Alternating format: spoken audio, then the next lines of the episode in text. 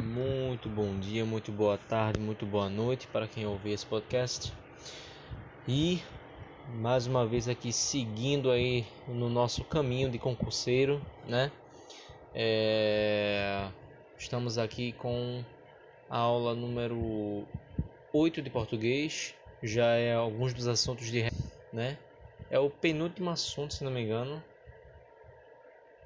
É... Não, não. Esse é o antepenúltimo assunto de português, que é coesão e coerência. Um, é um assunto que vai gerar um podcast bem pequeno, tá? Não vai ser longo. Depois de coesão e coerência, vamos ter é, significação de frases, né? E querendo ou não, são assuntos pequenos, mas eles são assuntos que eles vão buscar informações de toda a, a, a língua portuguesa. Ah, os conceitos são muito básicos, mas eles só funcionam bem quando você tem um domínio de todos os assuntos anteriores, certo? Então, assim, quando você estuda esses dois assuntos, coesão e coerência, e é, significação de palavras, não, perdão, reescrita de frases. Quando você estuda esses dois assuntos, quando você está em dia com os assuntos anteriores, você vai bem.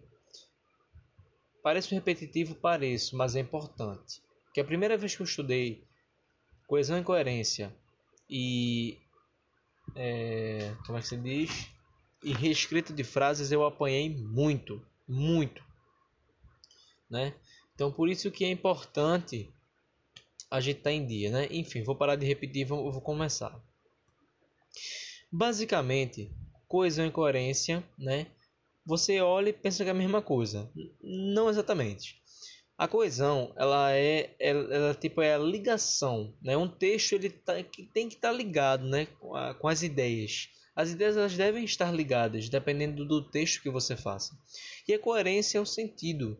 O sentido é aquela, aquela coisa mais gramatical da coisa, né? É, é, é aquela parte mais tática da coisa tem que estar tá funcionando bem, certo? Bom, coesão tem, tem alguns tipos aqui para a gente mencionar, tá? Coesão por reiteração. Reiteração tem alguns tipos. A, re, a, re, é, a coesão por reiteração você tem a repetição, né? Que é propriamente dita, o último recurso a ser utilizado quando não há mais nenhum elemento para substituição. Ou seja, você vai é, tentar primeiro achar outras palavras, né? porque tem uma questão de sinonímia, né? Você é, tenta se referir a uma palavra, né? É, lembrando aqui de conceitos catafóricos e anafóricos, tá? Catafórico é quando você se refere a uma palavra que você ainda vai falar no texto. E anafórico é quando você é quando você tem uma palavra que retoma uma outra já mencionada. Então, com esses elementos catafóricos e anafóricos, a coesão por repetição, ela com certeza tem que ser o último recurso a ser utilizado. Ou seja, é, será que eu tenho que ficar repetindo muito? Por exemplo, tem muita gente que faz uso do queísmo. Né? O que é o queísmo? Você repetiu o pronome relativo que em várias situações. O caso que aconteceu naquele lugar que não sei o que, bababá, que. Poxa, você tem que tentar substituir esse que por alguma coisa próxima a ele, uma coisa sinônima, né? Você pode tentar parafraseá-lo, você pode tentar é, substituí-lo né, por alguma coisa sintática, ou então se não der, você repete, que é justamente o primeiro conceito, que ele diz assim, repetição é, é realmente repetir essas palavras, né? Procure ser utilizado como último recurso. Se você vê que não tem mais nada para substituir, aí você bota ele aí, que é justamente o exemplo que a gente vai encontrar nessa frase.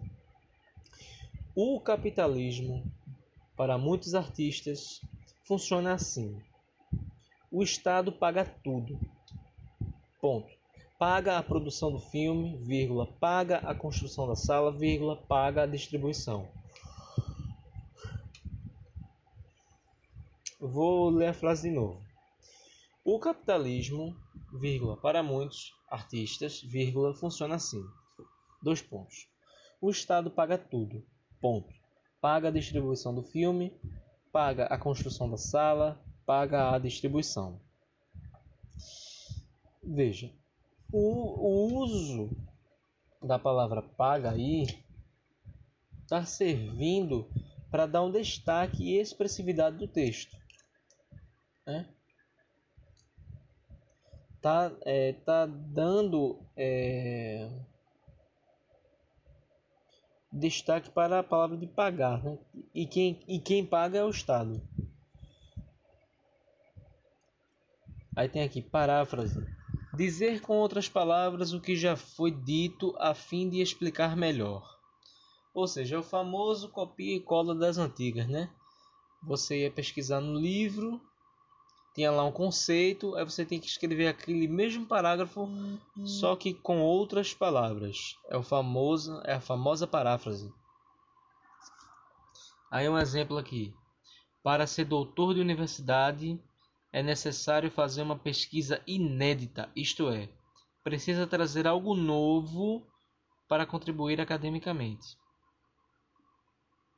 Conectores importantes. Em outras palavras, em outros termos, isto é, ou seja, quer dizer, em suma, em síntese, etc. Todas introduzem paráfrases. Ou seja, a gente pega esse texto aqui, você pega este essa frase aqui e a reconstrói de outra maneira. E ele tem o uso de conectores importantes, você usa isso aqui, ó. Em outras palavras, em outros termos, isto é, ou seja, quer dizer, em suma, em síntese, etc. Por exemplo, é...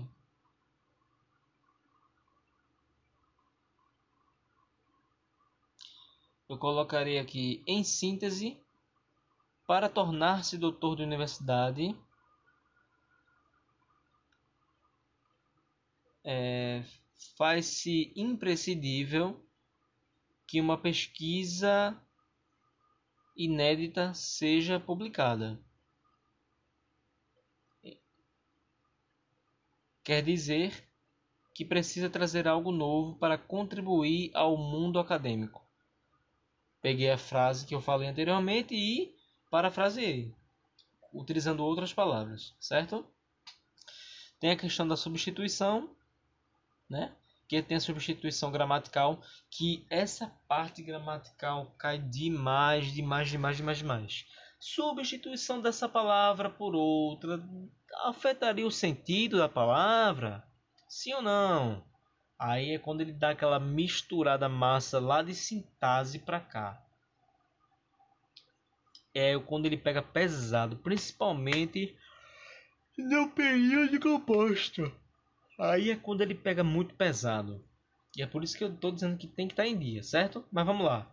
Vamos lá. Substituição gramatical. Elementos anafóricos. Olha aqui.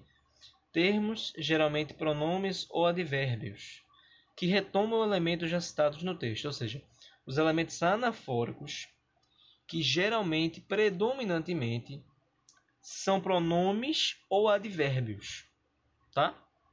Aí vem aqui. Exemplo: André e Paulo são excelentes amigos.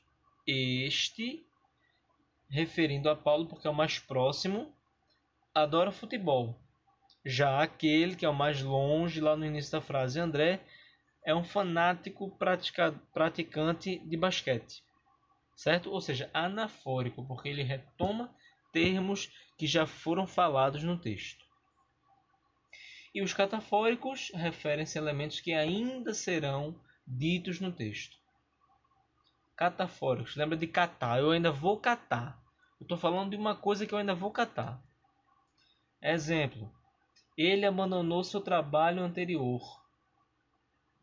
Ele quem? Mudara de profissão e passara pesadamente a ensinar no curso primário. Quem? Era tudo o que sabíamos dele. Dele quem? O professor. Era gordo, grande, silencioso, de ombros contraídos. Ou seja, eu fiz várias referências até chegar onde eu queria chegar, que era justamente o professor, certo? Tem aqui também a substituição lexical, né, que tem a questão sinônimos, sinonímia. É, o governo vem se preocupando com o problema, com o problema de redução dos gastos do tesouro, o das despesas com funcionalismo, né? Ou seja, gastos e despesas estão na mesma sintonia, está, estão se referindo com os gastos do funcionalismo. Outra frase: o combate à inflação, a luta pelo equilíbrio orçamentário. Nesta frase também combate e luta estão na mesma sintonia. Terceira frase: a batalha da moralização da coisa pública. Hum. Tem aqui hiperônimo. Hiperônimo, lembrando, hiperônimo e hipônimo. Hiper, muito grande, né? Demais, hipo, pequeno, né? O que acontece? Hipônimo, é, hiperônimo é uma coisa que, isso é da aula anterior. Hiperônimo é uma coisa que abrange várias coisas. Por exemplo, Pernambuco é hipônimo de Brasil, que é uma coisa pequena. Brasil é hipônimo de mundo. Cachorro é hipônimo de animal.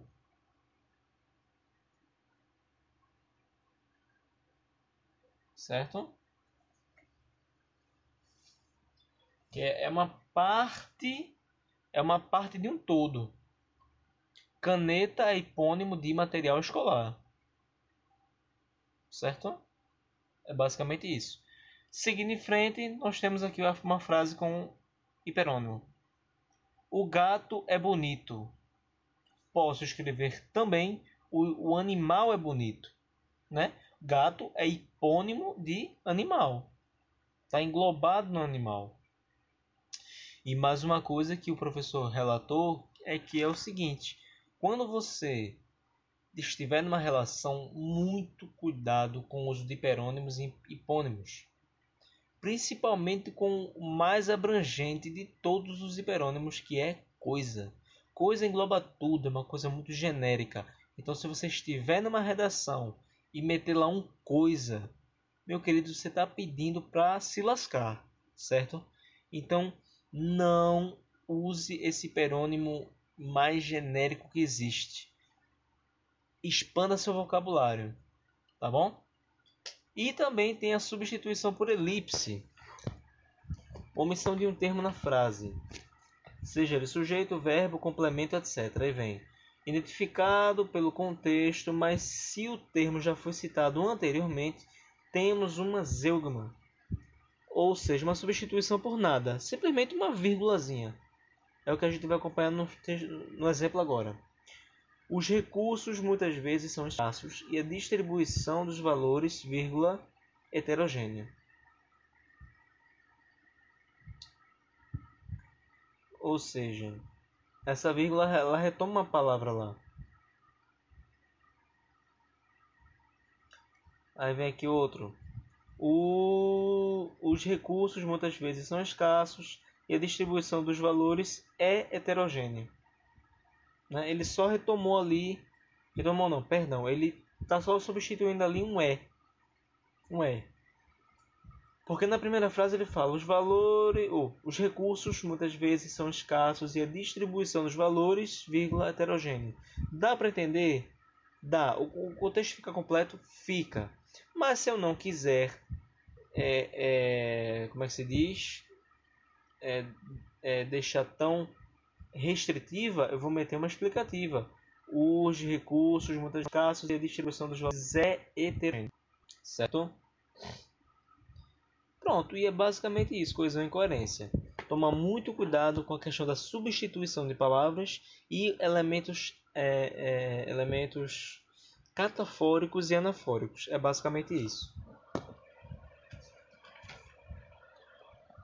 A próxima aula de reescrita de frases ele vai é uma aula que ela vai fundo no conceito de ela, ela faz uma limpeza, uma limpeza não, vou dizer que ela faz uma mega revisão, uma rápida, mega revisão rápida de todos os conteúdos da língua portuguesa e aplica num assunto só. Por isso que é importante você estar em dia com a língua portuguesa. Certo? E principalmente a reescrita de frases, ela pega mais da parte da sintaxe para frente. Por isso que eu tive a ideia de começar o podcast de língua portuguesa a partir de sintaxe, que é justamente onde esse assunto ele cai massacrando nas provas, certo? E o que é que, que, é quais os assuntos que a reescrita de frases mais gosta de falar? São aqui eu vou até contar. 1, 2, 3, 4, 5, 6, 7, 8, 9, 10. E os assuntos são esse aqui, ó.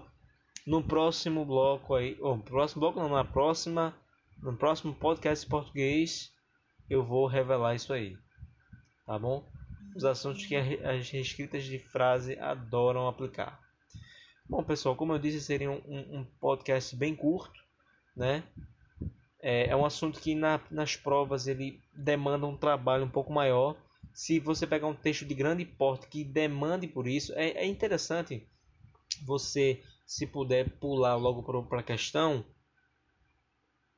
né, e ela cobrar uma outra coisa, bom, mas se for uma questão que cobre essas coisas, se for um texto de grande porte e você ainda tiver tempo para ler, leia com cuidado, leia com cautela, para você justamente localizar o que é que ele quer, porque pode ter isso, né? prestar muita, muita, muita atenção nos elementos anafóricos, catafóricos, né? A questão das substituições, certo? E é isso, pessoal. Espero que tenham gostado. Vamos para cima, né? Já estamos aí na reta final do português, né? E é isso. A luta só termina quando a gente passa em um concurso. Beleza? Valeu, galera. Tamo junto.